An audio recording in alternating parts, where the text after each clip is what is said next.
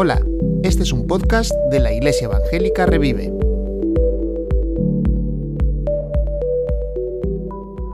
Bueno, estamos en esta mañana en la semana 5 de los devocionales, pero vamos a ver el capítulo 4. ¿Vale? Estamos viendo, como sabéis, el Evangelio de Marcos o el Evangelio de Jesucristo, según Marcos, y vamos a ir ahí al capítulo 4. Pero antes, eh, yo creo que conocéis a un hombre, un médico que es escritor, se llama Jorge Bucay. A los que les gusta la lectura, o a veces los libros de autoayuda, etcétera, seguramente conocéis a este hombre argentino que trabajó muchos años como terapeuta y después se dio cuenta de que muchos de sus pacientes mejoraban cuando él empezaba a contarles historias. Y es a partir de ahí que él empieza a escribir libros que realmente se han convertido casi en bestsellers, ¿no? Un hombre que es muy reconocido eh, en el mundo, en, el mundo de habla hispana, por la forma que tiene de ayudarte desde una terapia, pero contándote cuentos. Y lo que vamos a ver hoy justamente es este título, El Maestro de las Parábolas. Hoy no vamos a escuchar simplemente a un terapeuta, no vamos a escuchar a un hombre que, era, que fue un gran ejemplo como hombre, sino que vamos a escuchar y a ver al mismo Dios, a Jesús que es el Hijo de Dios y que Él también se especializó en contar historias para llegar al corazón de las personas. Entonces, eh, vamos en un ratito a comenzar a leer aquí algunos versículos, pero eh, esto de el maestro de las parábolas, los que os gustan las matemáticas no tiene nada que ver con eso, ¿vale? No penséis que vamos a hablar de matemáticas. Eh, los que estudiasteis un poquito más las matemáticas avanzadas, vais a, recordar tal vez que una parábola es, es eh, algo que se explica en las matemáticas para hablar de un lugar geométrico, de los puntos del plano que equidistan de un punto fijo. Eso es una parábola. Ahora, ¿quién entiende eso? Bueno, mira, si le das una patada a una pelota y la pelota va subiendo y va haciendo una curva y va bajando hasta que llega al suelo, eso es más o menos una parábola. Es esa curva que hace. Si me hubieran explicado esto así, hace muchos años seguramente no habría ido por letras puras, ¿eh? porque las matemáticas realmente son muy importantes. De hecho, todo el diseño del universo tiene figuras geométricas y figuras matemáticas que Dios usó para crearlo así. Y los hombres y las mujeres intentamos descubrir esos misterios que Dios creó de esa forma. Entonces, eh, de ahí el tema de la parábola, pero vamos a dejar el, ámbito matemático, que no es lo mío también, y vamos a deciros o a decir que la parábola es un relato, relato o cuento o narración que encierra una verdad o una enseñanza. Jesús usaba la parábola como un recurso didáctico para llegar a las personas. No es que él se inventó los recursos de las parábolas. Las parábolas se usaban 2500 años antes de Cristo ya. ¿eh? Además, recordad que cuanto más atrás vamos en la historia, más se usaba la forma oral de transmitir las cosas. De hecho, mucho de las escrituras bíblicas, sobre todo el Antiguo Testamento, el Pentateuco, se fue transmitiendo de forma oral, desde Adán hasta Esdras que fue quien recopiló todo el Antiguo Testamento, las cosas, más allá de algunos escritos, etcétera, etcétera, se iban transmitiendo de esta forma. Y la época, eh, aquella antigua y las personas de esta época recordaban mucho las cosas porque se transmitían de esa forma. Entonces, los cuentos o ilustraciones crean en la mente de las personas una imagen. Antes nos decía Andrés que se acordaba de aquella semilla rota que le había mostrado hace años.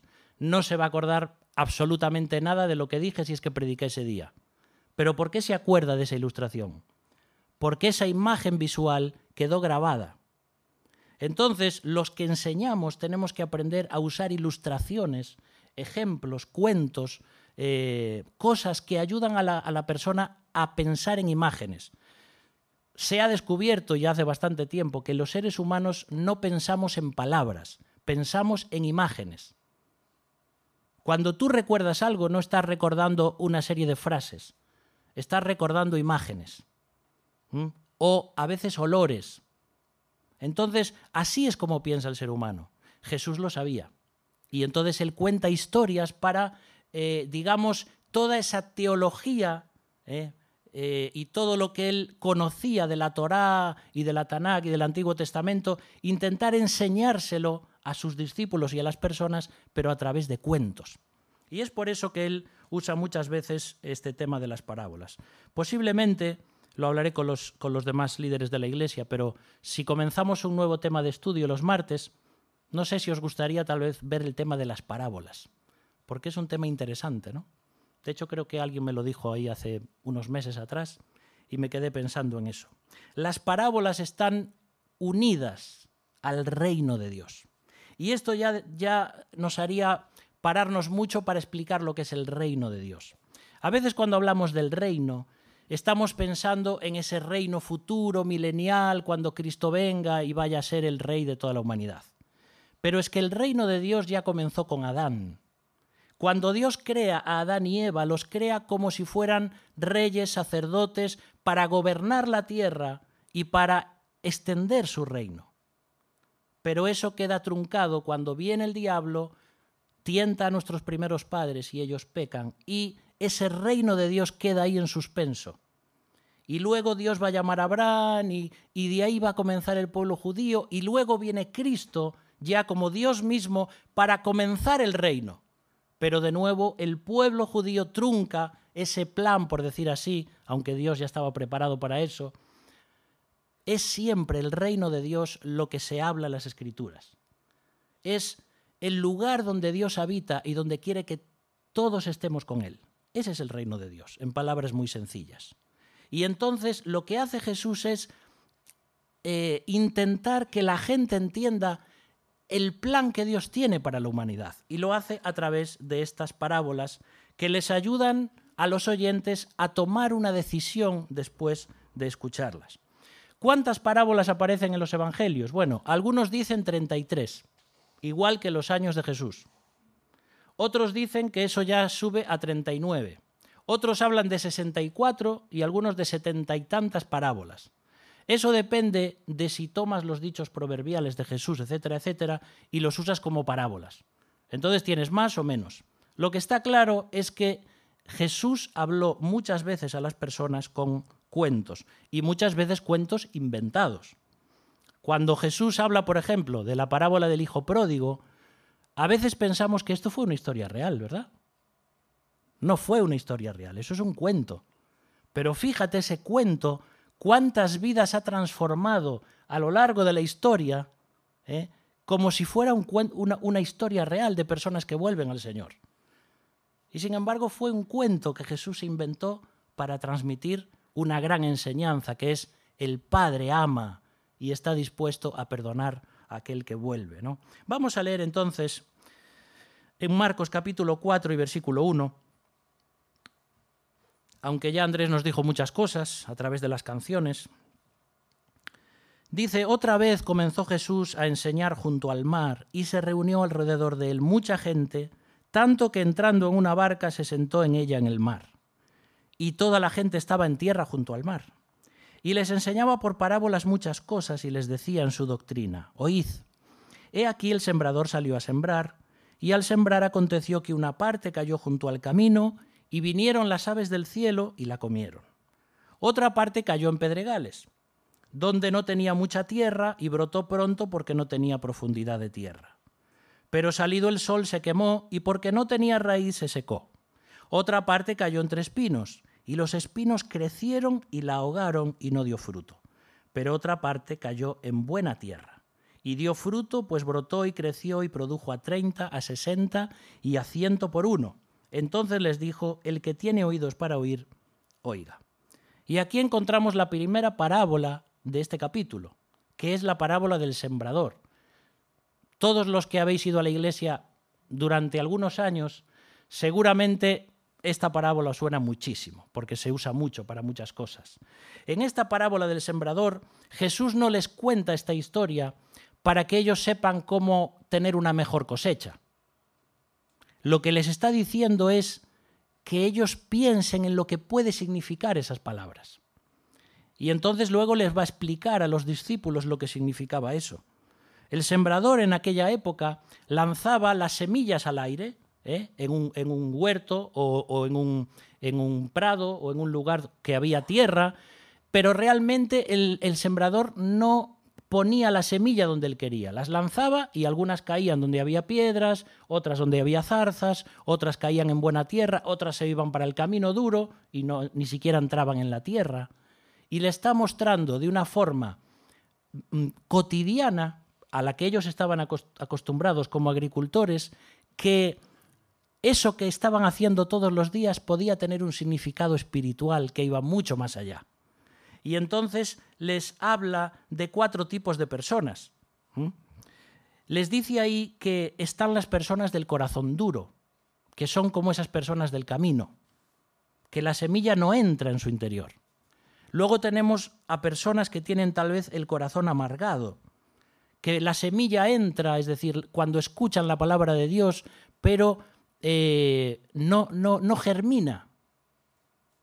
Luego hay otra clase de personas que tal vez, como dice ahí, eh, o vamos a ver ahora eh, en los siguientes versículos, en Marcos capítulo 10, Marcos 4, versículo 10, vamos a ver cómo hay personas que tienen tal vez el corazón avaricioso la semilla entra, la semilla germina, pero no da fruto. Y luego está el de corazón sensible, que es el que escucha la palabra, recibe la palabra, da fruto y hay una cosecha grande. Esto lo podemos seguir leyendo, porque con este cuento no es fácil sacar una enseñanza así. Si yo me pongo en el lugar de aquellas personas, ¿qué quería decir el Señor con eso? Y entonces viene el versículo 10 y dice, cuando estuvo solo, los que estaban cerca de él con los doce le preguntaron sobre la parábola. Y les dijo, a vosotros os es dado saber el misterio del reino de Dios, mas a los que están fuera por parábolas todas las cosas, para que viendo vean y no perciban, y oyendo oigan y no entiendan, para que no se conviertan y les sean perdonados los pecados. Estos versículos son un poco raros, ¿verdad? Porque parece que ahí está diciendo que Jesús les contaba cuentos para que ellos no entendiesen el Evangelio y así no se pudiesen salvar. ¿Te tiene sentido eso? No tiene sentido.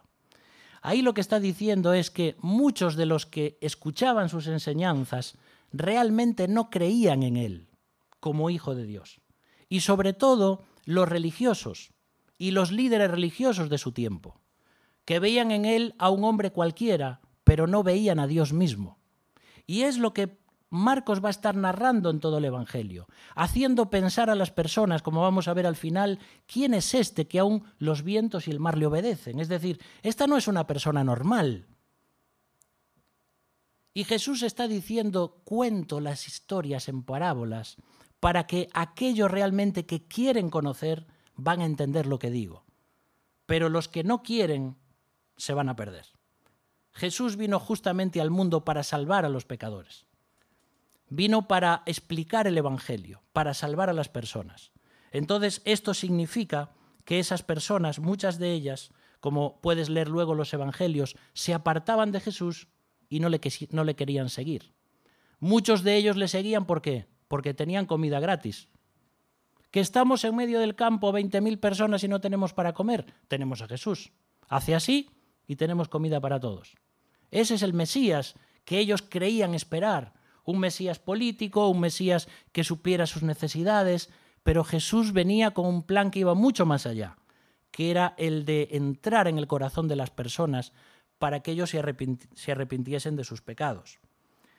Entonces viene ahí el versículo 13 y Jesús les dijo a los discípulos, ¿no sabéis esta parábola? ¿Cómo pues entenderéis todas las parábolas?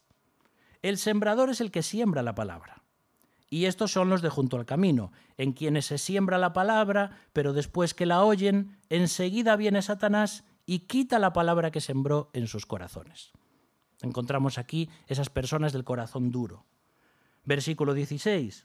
Estos son asimismo los que fueron sembrados en pedregales, los que cuando han oído la palabra al momento la reciben con gozo, pero no tienen raíz en sí, sino que son de corta duración, porque cuando viene la tribulación o la persecución por causa de la palabra, luego tropiezan.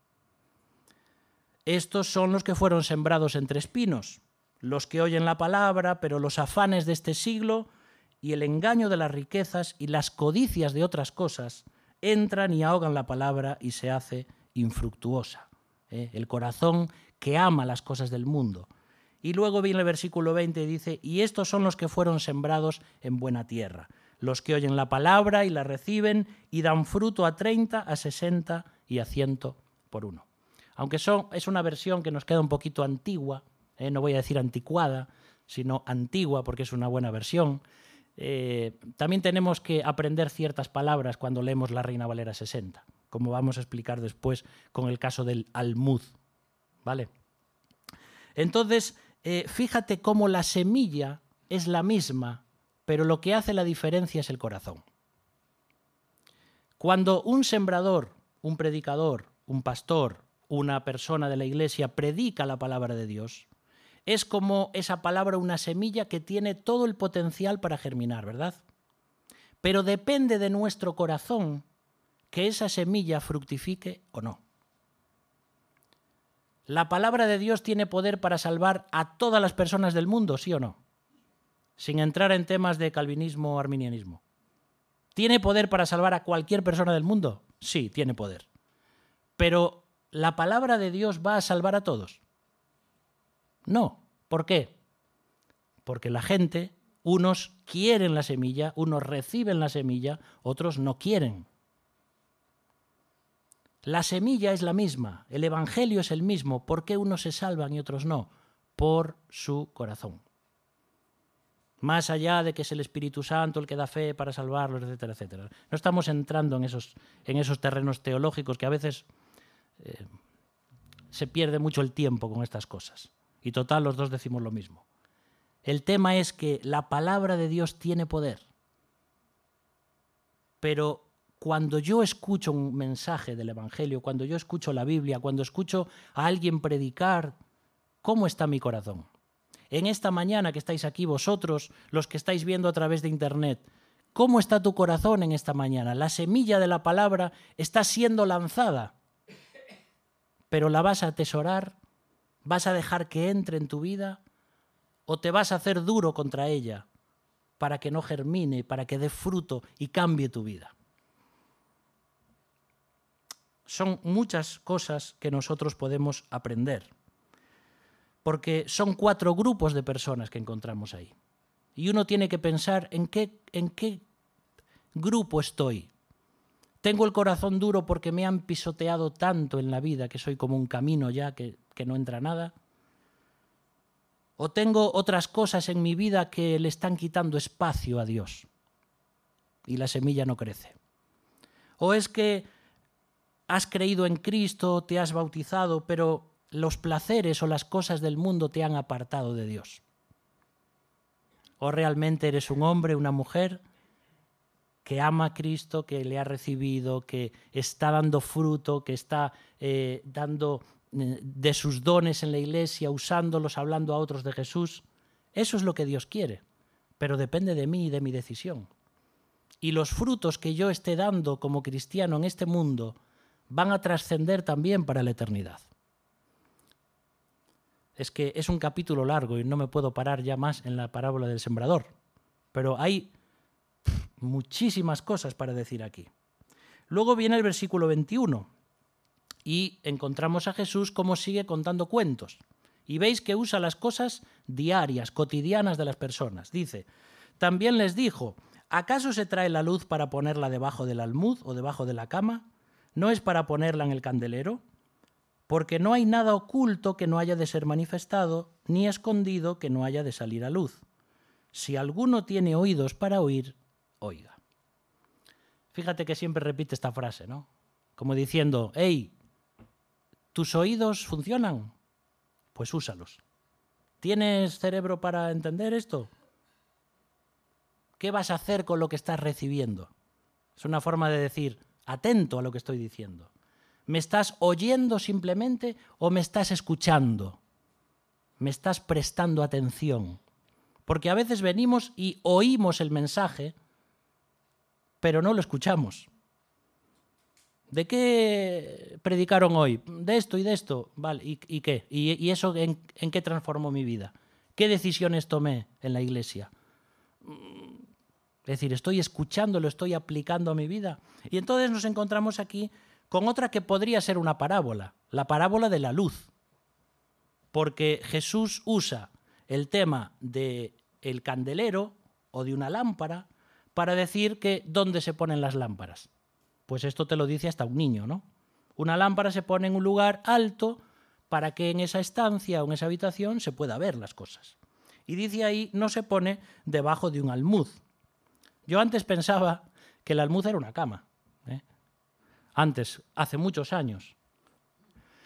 El almud es un cajón, algunos ya lo sabéis, un cajón de, que se usaba como una medida para medir grano y para medir los cereales. Entonces, si tú querías usar bien eso, tenías que tener una luz para poder verlo. Y no la ponías debajo de ese cajón, sino la ponías encima. Ni lo ponías dentro del cajón, porque luego sin el oxígeno esa vela también se apagaba. Ni debajo de la cama.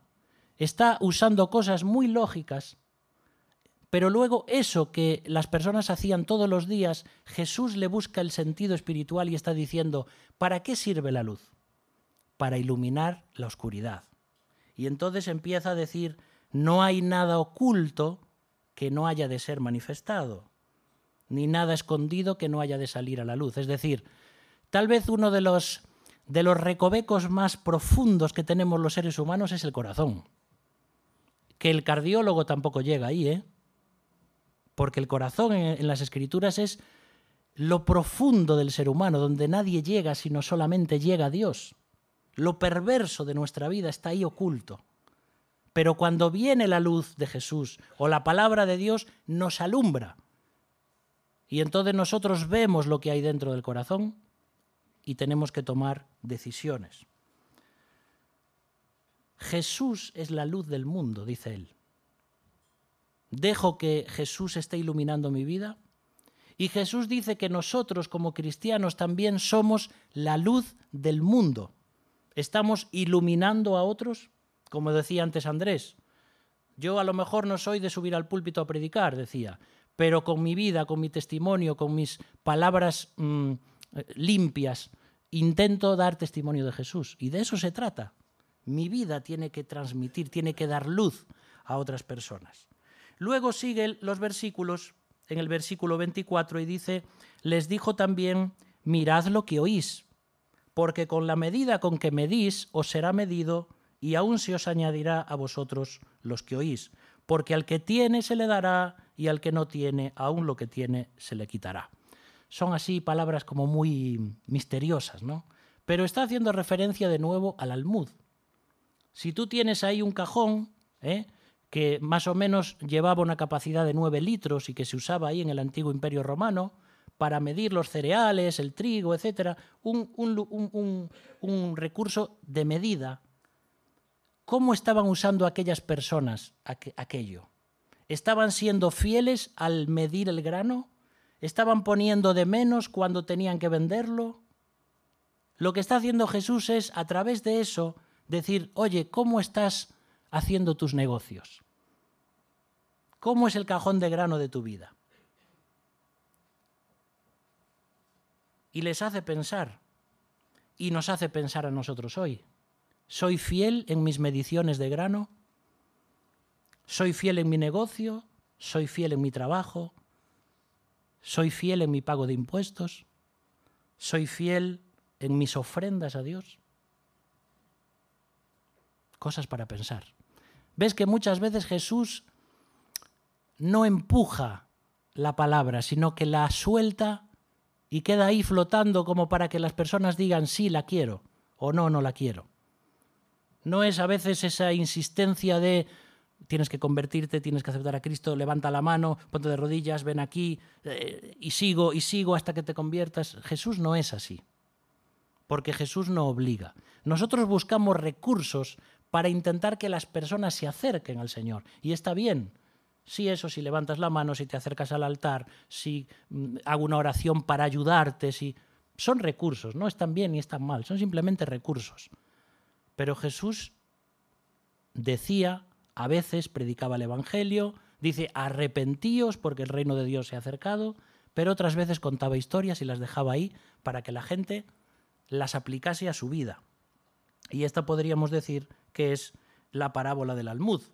Dice ahí también que con el metro que mido a otros, como dice otro versículo, con la vara con la que medís seréis medidos. Dios me va a medir a mí también. Si soy legalista al juzgar a otras personas, Dios lo será también conmigo. Y seguimos adelante porque ahora viene otra parábola, que es la parábola de la semilla. Versículo 26.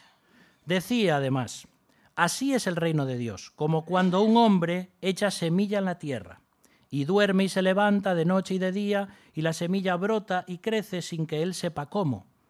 Porque de suyo lleva fruto la tierra, primero hierba, luego espiga, después grano lleno en la espiga, y cuando el fruto está maduro, enseguida se mete la hoz, porque la siega ha llegado. Y Jesús está hablando ahí de que el reino de Dios es como si estuviera oculto, porque realmente el reino de Dios no lo podemos ver. No es un reino que está mucho más allá, sino que está entre nosotros, pero está en otra dimensión. Y es como esa semilla que está oculta bajo tierra. El crecimiento se está llevando a cabo, pero no lo podemos ver. Y el reino, en un sentido, comenzó con Cristo, cuando Él, como dijo, como una semilla tenía que morir para llevar fruto, así Él iba a dar su vida, iba a morir en la cruz, iba a resucitar y entonces el reino iba a comenzar a extenderse a través de los discípulos y los apóstoles y los demás discípulos y han pasado dos mil años. Y el reino se sigue extendiendo, a veces de una forma que no puede verse, a veces sí lo vemos, a veces nos parece impensable como Dios obra, pero la semilla del reino de Dios está haciendo su función. Y por eso dice ahí que también cuando llegue el momento y ese grano esté maduro en el reino, dice ahí que la hoz llegará y la siega va a dar su fruto, ¿no? La cosecha. Y ahí es donde Dios va a meter la hoz y como dicen otros pasajes, hay personas que son trigo y que van a ser llevadas al granero celestial y hay personas que son cizaña y que van a ser echadas al fuego, al infierno. Entonces, ahora podemos crecer juntos, como crece el trigo y la cizaña, que los dos parecen igual, pero uno es para alimentar y otro es para envenenar. Y esto solo lo sabe el Señor. A veces en la iglesia tenemos diferentes tipos de personas. Soy trigo o soy cizaña. Lo sé yo y lo sabe Dios. Nadie más. Pero también por sus frutos los conoceréis. Muchas cosas ahí. Ahora viene el versículo 30, que es algo parecido. Y dice, decía también, ¿a qué haremos semejante el reino de Dios o con qué parábola lo compararemos? Es como el grano de mostaza, que cuando se siembra en tierra es la más pequeña de todas las semillas que hay en la tierra. Pero después de sembrado crece y se hace la mayor de todas las hortalizas y echa grandes ramas de tal manera que las aves del cielo pueden morar bajo su sombra con muchas parábolas como estas, les hablaba la palabra conforme a lo que podían oír. Y sin parábolas no les hablaba, aunque a sus discípulos en particular les declaraba todo. Y esta es esa parábola del grano de mostaza. Fijaos que después de dos mil años el reino de Dios ya ha crecido mucho. Hay millones de personas que ya forman parte del reino de Dios. Muchos estamos en este mundo y muchos ya están en la eternidad pero el reino de Dios sigue creciendo, sigue extendiéndose. Como esa semilla de mostaza que parecía poca cosa, tan pequeñita, y resulta que hizo un gran árbol. ¿Mm? ¿Estoy aportando al reino de Dios? Porque cada uno de nosotros tendría que aplicarse estas parábolas. ¿Qué estoy dando para el reino de Dios? Tal vez pienses que tienes poquito para ofrecer, tan pequeño como una semilla de mostaza. Pero si lo pones en las manos de Dios, como aquel niño que entregó aquellos peces o aquellos panes, Dios va a multiplicarlo de una forma exponencial. Lo poquito que yo tengo puesto en las manos de Dios, Dios lo multiplica. Y luego llegamos al final del capítulo 4, que es donde quería pararme más, pero bueno, el tiempo ya va pasando, como siempre. Y dice el versículo 35, aquel día, cuando llegó la noche, les dijo, pasemos al otro lado. Y despidiendo a la multitud, le tomaron como estaba en la barca, y había también con él otras barcas. Pero se levantó una gran tempestad de viento y echaba las olas en la barca, de tal manera que ya se anegaba, y él estaba en la popa durmiendo sobre un cabezal. Y le despertaron y le dijeron, Maestro, ¿no tienes cuidado que perecemos? y levantándose reprendió al viento y dijo al mar, Calla, enmudece, y cesó el viento y se hizo grande bonanza. Y les dijo, ¿por qué estáis así amedrentados? ¿Cómo no tenéis fe? Entonces temieron con gran temor y se decían el uno al otro, ¿quién es este que aun el viento y el mar le obedecen? Estaban conociendo a Jesús era un rabino, era, era alguien eh, que les llamó a seguirle, que les estaba mostrando su punto de vista, su interpretación, su exégesis de las escrituras del Antiguo Testamento. Pero no estaban esperando a alguien que hiciese semejantes milagros y los que haría todavía más adelante. Ahora, esto ya no es una parábola. ¿eh? Esto es la realidad de la vida misma.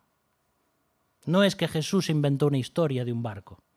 Es que estos hombres estuvieron en un barco viéndose morir. En el mar de Galilea sabéis que era frecuente que se produjesen tormentas, porque los vientos que andaban dando vueltas por allí repentinamente formaban una tormenta.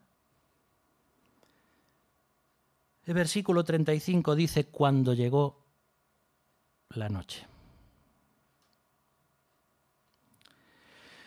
Ay, cuando llega la noche a la vida, hermanos. ¿Cómo nos gusta que todo vaya bien en la vida cristiana? El sol. Pero cuando llega la noche, a veces se hace complicado llegar al otro lado. Fíjate en esos discípulos, qué bien se estaban en aquella playa, escuchando las enseñanzas de Jesús refrescando los pies así sentaditos en la barca. El olor a salitre se mezclaba con el perfume del aliento de la palabra de Dios que salía de su boca. El viento en las mejillas. Ah, ir a la iglesia. Qué maravilla esta mañana ir y alabar al Señor, estar con mis hermanos. Cuando la vida cristiana es así, y hay momentos así, es una maravilla. Pero cuando esas arenas tan especiales que hacen cosquillas en tus pies comienzan repentinamente a transformarse en arenas movedizas que parece que te tragan, cuando llega la noche y no ves nada, cuando te ves morir en la barca de tu vida, qué difícil es.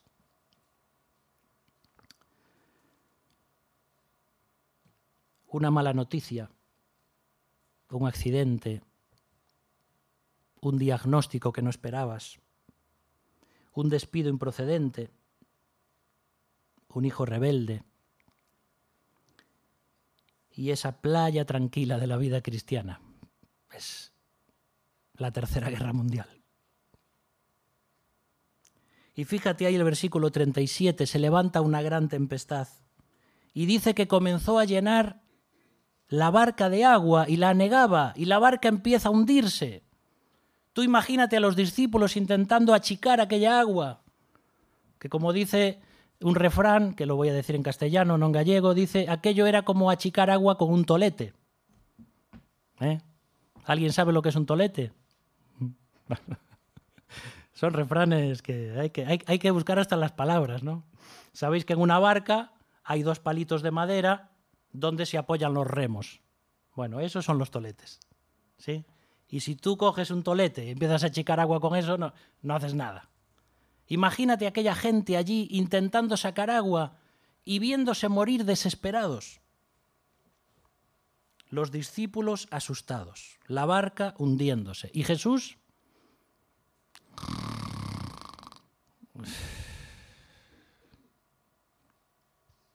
Tú imagínate cuando ven a Jesús durmiendo. Y con almohada, ¿eh? Sí que cogió algo allí y lo usó de almohada y se puso a dormir. Y tuvieron que ir a despertarlo. Vamos a ver, si tú estás en un barco con olas, con una tormenta, el barco se está hundiendo, todos gritando como locos, y tú roncas. Permitidme, ¿vale? Esas expresiones. Y tienen que ir a despertarlo. Fíjate si estaba profundamente dormido. ¿Sabes por qué? Porque Jesús era un hombre. Jesús se cansaba como tú y como yo. Jesús hacía un ministerio grande y se cansaba de atender y de sanar a las personas y de predicar. Y llegó al barco y se dejó caer. Profundamente rendido porque era un hombre. Y se quiso hacer hombre por ti y por mí. Pero este hombre, igual que nosotros, va a mostrar en un momento que no es igual que nosotros y va a mostrar que Él es Dios, que Él es el soberano y que Él tiene todas las tormentas bajo su mano. Mira, hay momentos en la vida en los cuales vas a estar clamando a Dios y orando y van a pasar las horas y esas horas te van a parecer días y los días te van a parecer meses y los meses te van a parecer años y Dios sigue durmiendo. Yo sé que no conozco mucho de la Biblia, pero realmente conozco bastante. ¿eh? No es orgullo. ¿Cuántos años llevo estudiando la Biblia? Pero a veces, queridos hermanos, toda la teología del mundo que puedas conocer, hay situaciones en la vida tan difíciles que solo puedes callarte como decía Roberto en el último mensaje, creo que fue, echarte al suelo, ponerte a llorar y decir, Dios, yo ya sé que me escuchas, pero como no respondes, pues me callo y espero, ¿qué voy a hacer? La noche del alma, la noche cuando parece, cuando parece que Dios está dormido. Y sin embargo Jesús está con ellos en la barca.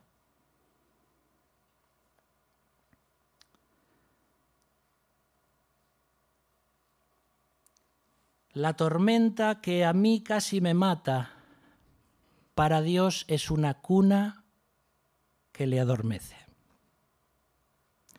Las olas que a mí me ahogan, a Él le sirven para surfear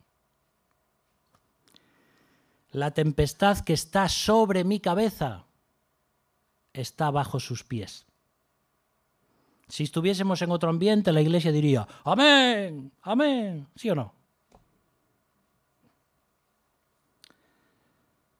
Y entonces en el versículo 39 Jesús ahí, medio entre las lagañas y tal, y se pone y se despierta y se da cuenta de la situación y entonces ordena a los vientos y al mar que hagan silencio. Eso es, es, es, humorístico, es decir, ¿qué pensarían los discípulos? No sé si fue así repentino, si pasaron unos segundos, pero es que Jesús, el Hijo de Dios, ordenó aquella tormenta enorme, silencio. calma chicha. Y aquellos hombres se veían unos a otros y decían, Jesús de Nazaret, este no es un hombre solamente, ¿cómo alguien va a hacer algo así? Puedes enfrentar la tormenta más grande que te imagines y verte morir, pero si Cristo está contigo, en la barca de tu vida. No hay nada que temer. Aunque patalees, aunque llores, aunque no entiendas, Cristo está contigo. Y cuando llegue el momento que Él quiera, dirá silencio y la prueba pasará. Y el sol volverá a brillar y volverás a sentirte en aquella playa y luego volverá otra prueba y volverá y así es la vida cristiana. Creo que era Rick Warren, pastor eh, estadounidense, que dice, la vida cristiana es así. O estás saliendo de una prueba, o estás entrando en una prueba, o estás en medio de la prueba. Esa es la vida cristiana. Cuántas cosas, ¿verdad? Y fíjate el versículo 41 ya para terminar. Entonces temieron con gran temor.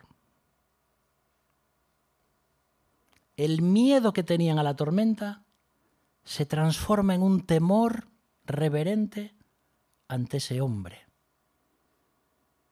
Porque cuando uno conoce a Cristo, el miedo que te dan las tempestades se transforma en el temor hacia Él, de decir, Dios, tú eres mucho más grande y más poderoso que esa tormenta. El maestro de las parábolas. Jesús sabe contar cuentos, pero también sabe calmar las tormentas. Solo hubo una tormenta que Jesús no pudo calmar. Y fue aquella cuando Él estaba en la cruz del Calvario, muriendo por ti y por mí, y recibiendo las olas terribles del pecado y de la ira de Dios que venían sobre Él. Esa tormenta no la sobrevivió y estaba en aquel lugar por mis mentiras, por mi rebeldía, por todas las cosas que he hecho mal en mi vida, cargando Él en mi lugar y sustituyéndome a mí, en aquel lugar terrible que ni siquiera nos podemos imaginar. Sintiéndose naufragar y teniendo que decir, como digo yo cuando no entiendo lo que Dios hace, Dios mío, Dios mío, ¿por qué me has desamparado? ¿Por qué me dejas solo ahora? Toda la eternidad juntos, Señor, y ahora me dejas solo. ¿Por qué, Dios? ¿Por qué? ¿Hasta cuándo, Dios? Y él experimenta allí, experimenta lo que es cargar con algo que era completamente opuesto a su naturaleza. La santidad de Dios, que se ve sobrecogida por el pecado del ser humano, teniendo que llevar sobre él algo algo abominable. Y la voz de Jesús se sigue escuchando y dice, si no bajo de esta cruz, es por amor a ti.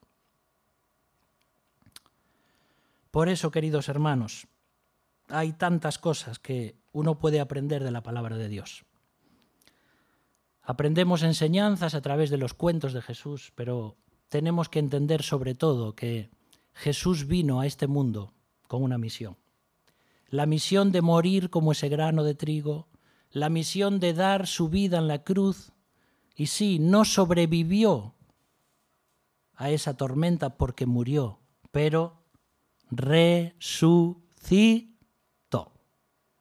Y eso es lo que hace la diferencia en la vida cristiana. No tenemos en la cruz a un gran hombre que muere simplemente como un ejemplo, ¿eh? como un ejemplo para seguir nosotros, para amar a los demás de una forma... Eh, no, no, no. Jesús murió para demostrar que Él tenía poder sobre la muerte, la más grande tempestad que puede enfrentar un ser humano. Él murió para resucitar con un cuerpo glorificado y para no volver a morir nunca más. Por eso Él es las primicias de la resurrección. Las primicias, la primera cosecha que se saca está diciendo que el resto de la cosecha va a ser igual. Jesús resucitó con el cuerpo que tenía, pero glorificado. Y entonces Dios comienza a vivir por primera vez en su historia con un cuerpo humano que nunca había tenido un cuerpo glorificado con el que estará para toda la eternidad. La fusión de Dios y del hombre. ¿Quién puede entender esto? Pero solo se resume con una palabra, amor.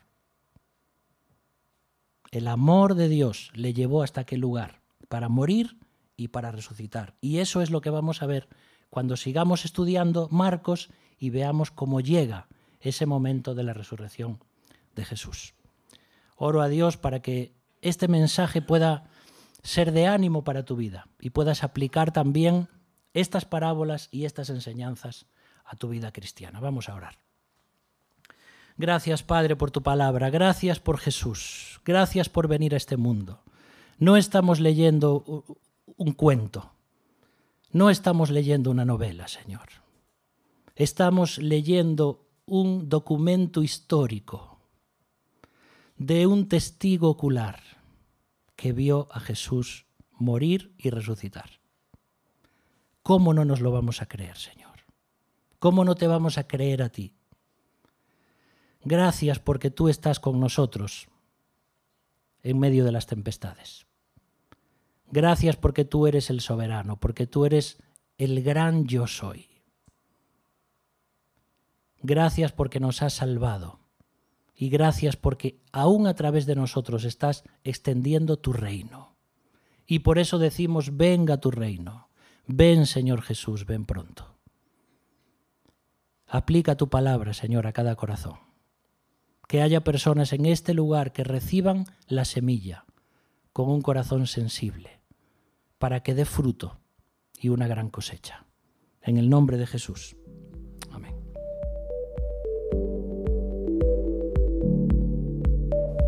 Gracias por escuchar este podcast. Si quieres contactar con nosotros, escríbenos a iglesiaevangelicarevive.com. Puedes encontrarnos en Facebook, Instagram y YouTube.